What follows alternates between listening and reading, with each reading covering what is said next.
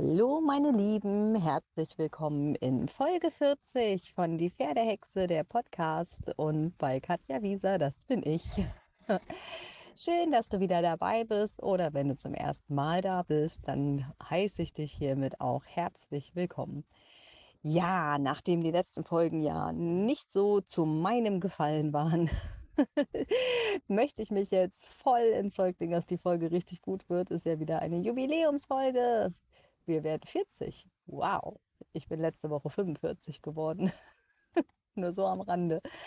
Ähm, ja, und ich war jetzt so anspruchsvoll. Ich habe die Podcast-Folge tatsächlich schon angefangen und habe sie wieder gelöscht. Und jetzt fange ich nochmal von vorne an mit einem anderen Thema, als ich jetzt eigentlich schon begonnen hatte ja, interessiert euch vielleicht jetzt gar nicht so sehr, aber mich. ah, wisst ihr, was mir aufgefallen, was, was mir aufgefallen ist? Dass Pferde in der Lage sind, Karma zu verteilen. Das ist total abgefahren. Ich habe letzte Woche über Karma nachgedacht. Und Karma heißt ja im Grunde, ähm, was du gibst, kommt auch zu dir wieder zurück. Im Guten wie im Schlechten. Und es wird leider ja oft immer so ein bisschen negativ äh, verwendet, der Ausdruck, ja, Karma kriegt dich oder Karma kriegt ihn oder sie.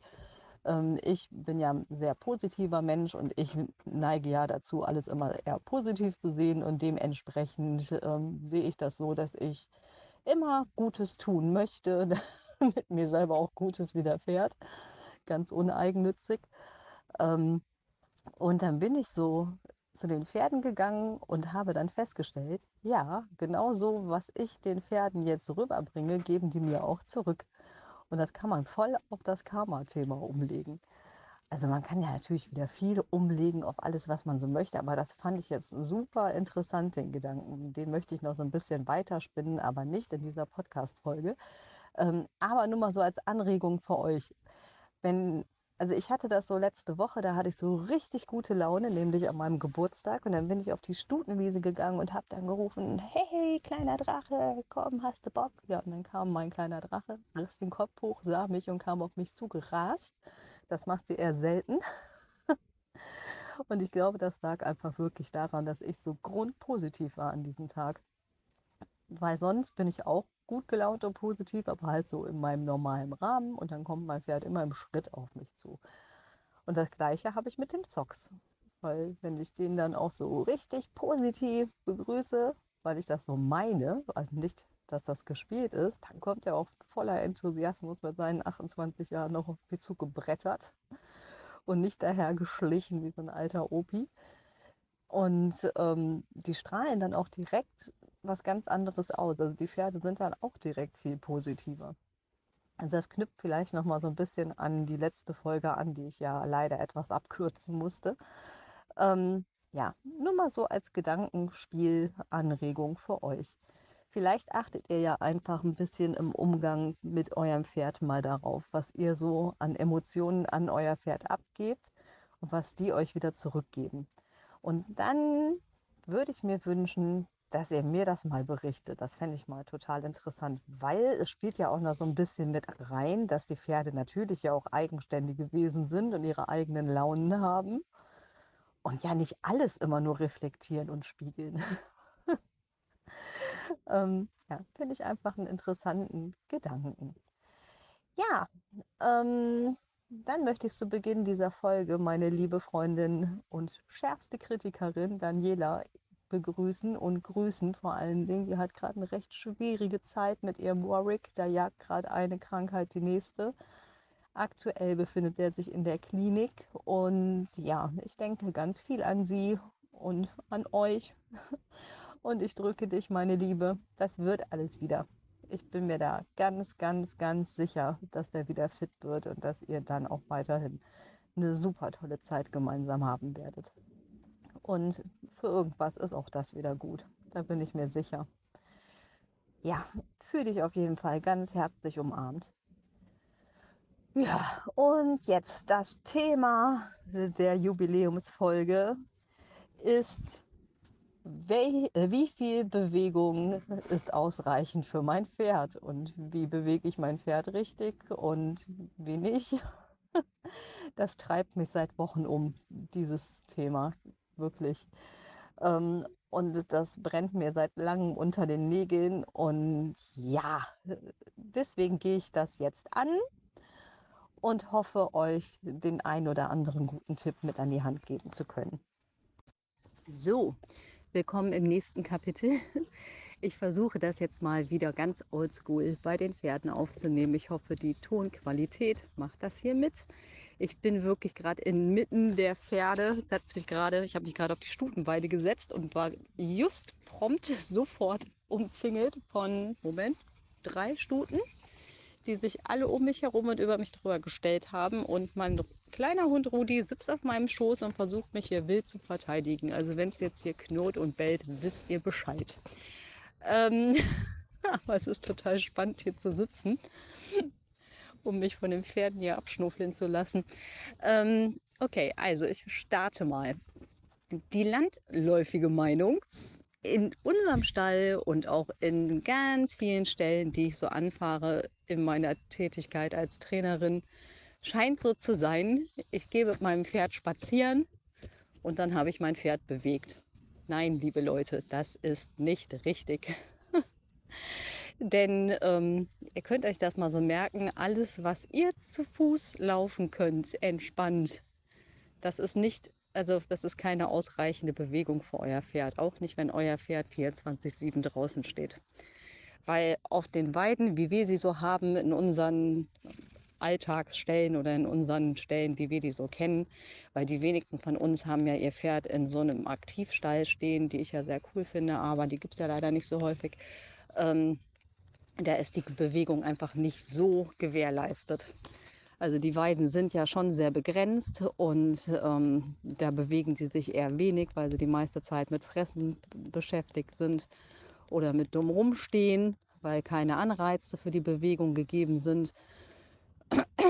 Und äh, wenn ihr dann kommt und sagt, ja, ich gehe jetzt mal eine halbe Stunde spazieren, dann habe ich mein Pferd bewegt, dann habt ihr vielleicht eure Nerven runtergefahren und seid entspannt und habt eine schöne Qualitätszeit mit eurem Pferd verbracht.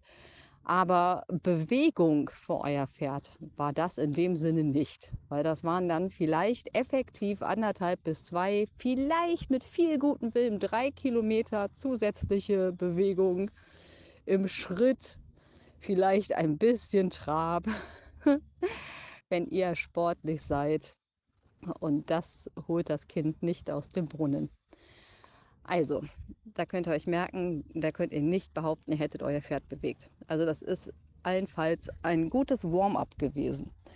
Wenn ihr dann so spazieren wart und geht dann anschließend noch auf den Platz und äh, macht dann noch was, das heißt, ihr macht dann noch eine halbe Stunde, Stunde Bodenarbeit, indem ihr da vernünftig was aufbaut und Stangenarbeit macht oder das Pferd longiert oder dann noch auf dem Platz reitet, dann könnt ihr schon eher behaupten, ihr habt euer Pferd bewegt.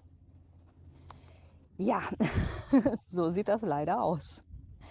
Deshalb gibt es auch so viele fette, dicke und kranke Pferde bei uns.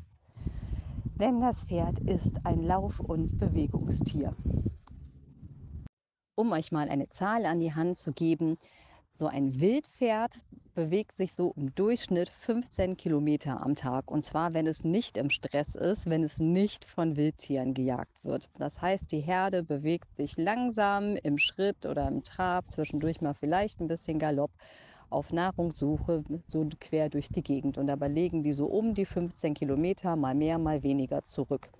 Und das ist so der Richtwert, an dem wir uns auch orientieren sollten. Natürlich haben wir keine Wildpferde, aber von der ganzen Anatomie her sind unsere Pferde halt baugleich. Ne? Also rassebedingt natürlich unterschiedlich, aber im Grunde ist ein Pferd ein Pferd und es bleibt ein Lauftier.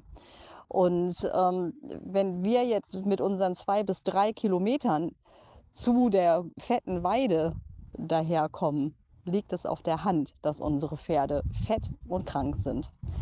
Und ja, dann kommen die Stoffwechselerkrankungen oder die Erkrankungen des Bewegungsapparats, wie eine Arthrose zum Beispiel dazu. Und dann versuchen wir das Pferd zu kurieren und dann ist es aber eigentlich schon zu spät. Ähm, weil dann haben wir schlussendlich ein krankes Pferd, mit dem wir nicht mehr das machen können, was wir eigentlich wollen. Von daher finde ich es besser, wenn wir vorbeugen und handeln, bevor das Pferd krank wird. Ähm, von daher finde ich diese 15 Kilometer im Kopf eigentlich ganz sinnvoll. Natürlich ist es utopisch zu verlangen, dass ihr alle es schafft, euer Pferd jeden Tag 15 Kilometer zusätzlich zu bewegen. Dazu müsstet ihr nämlich täglich zwei bis drei Stunden ausreiten gehen. Das schafft ihr zu Fuß nicht, auch nicht mit der Bodenarbeit. Ähm, aber deswegen bin ich halt auch so ein Freund davon, dass man Pferde reitet. Ähm, ich halte überhaupt nichts davon, wenn man ein Pferd hat und sagt, nee, Pferde sind keine Reittiere, ich mache sonst was damit, aber ich reite es nicht. Ich bin der Meinung, wenn wir uns ein Pferd halten, dann sollten wir dafür sorgen, dass wir es anständig bewegen und das funktioniert nicht, ohne es zu reiten. Das geht einfach nicht. dann müssen wir uns das schon ans Auto binden und das wäre Tierquälerei. Ähm, ja, und das sage ich euch als Bodenarbeitstrainerin. Ich bin ja keine Reitlehrerin. Wohlgemerkt, Reiten ist wichtig, wenn ihr ein noch gesundes Pferd habt um die aufkommende Frage direkt vorwegzunehmen, nein, es ist egal eigentlich, in welcher Gangart ihr reitet. Also es reicht vollkommen aus, wenn ihr lange reitet oder lange Strecken reitet, wenn ihr die ganze Zeit im Schritt unterwegs seid. Schritt ist ohnehin die sinnvollste und wichtigste Gangart. Im Übrigen auch die schwierigste Gangart, wenn man sie anständig reitet. Ähm, wenn ihr gerne trabt und gerne galoppiert, dann achtet bitte auf ein vernünftiges Warm-up. Das heißt mindestens 20 Minuten, besser 30 Minuten vorher im Schritt reiten oder führen, bevor ihr da lostrabt. Und zwar auch egal, ob wir 35 Grad haben oder 5 Grad. Ähm, das hat nichts mit der Außentemperatur zu tun. Beim Warmführen oder Warmreiten geht es einfach darum, dass die Gelenkschmiere sich anständig in den Gelenken verteilt und die Muskulatur sich lockert und so.